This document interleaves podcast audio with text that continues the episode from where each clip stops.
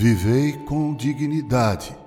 Paulo escrevendo a sua carta aos Filipenses, no versículo 27 do primeiro capítulo, diz assim: Vivei acima de tudo por modo digno do Evangelho de Cristo. A palavra vivei nesse versículo evidencia todo o curso da vida e do comportamento no mundo. A palavra grega original tem o significado de ações e privilégios da cidadania e, portanto, a ordem é que nossas ações, como cidadãos da Nova Jerusalém, sejam dignas do Evangelho de Cristo. Que tipo de comportamento é esse? Primeiramente, o Evangelho é muito simples. Então, os cristãos deveriam ser simples e sinceros em seus hábitos. Assim devemos ser em nossas maneiras, nosso discurso, nosso modo de vestir, todo o nosso comportamento, numa simplicidade que é a beleza da alma. O Evangelho é também eminentemente verdadeiro. É ouro sem impurezas. E a vida do cristão será sem brilho e sem valor se não tiver a joia da verdade.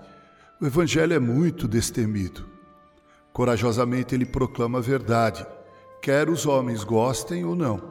Precisamos ser igualmente fiéis e inabaláveis. Mas o Evangelho também é muito delicado.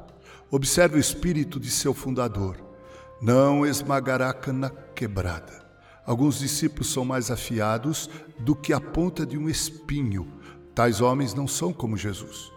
Busquemos conquistar os outros pela gentileza de nossas palavras e ações. O Evangelho é muito amoroso. É a mensagem do amor de Deus a uma raça perdida e caída. A última ordem de Cristo aos seus discípulos foi: que vos ameis uns aos outros. Ah, que haja mais amor, mais união verdadeira e cordial por todos os santos. Que exista mais compaixão terna pela alma dos piores e mais perversos homens. Não devemos esquecer que o Evangelho de Cristo é santo. Ele nunca desculpa o pecado. Ele o perdoa mas somente por meio da expiação. Se nossa vida deve assemelhar-se ao Evangelho, precisamos evitar não apenas os vícios mais grosseiros, mas tudo que prejudicaria a nossa perfeita conformidade com Cristo. Por amor a Ele, pelo nosso bem e pelo bem dos outros, precisamos nos esforçar dia após dia para permitir que nossa vida seja cada vez mais de acordo com o seu Evangelho. Vivamos, portanto, acima de tudo, por modo digno deste Evangelho. Com carinho, Reverendo Mauro Sergio Aiello.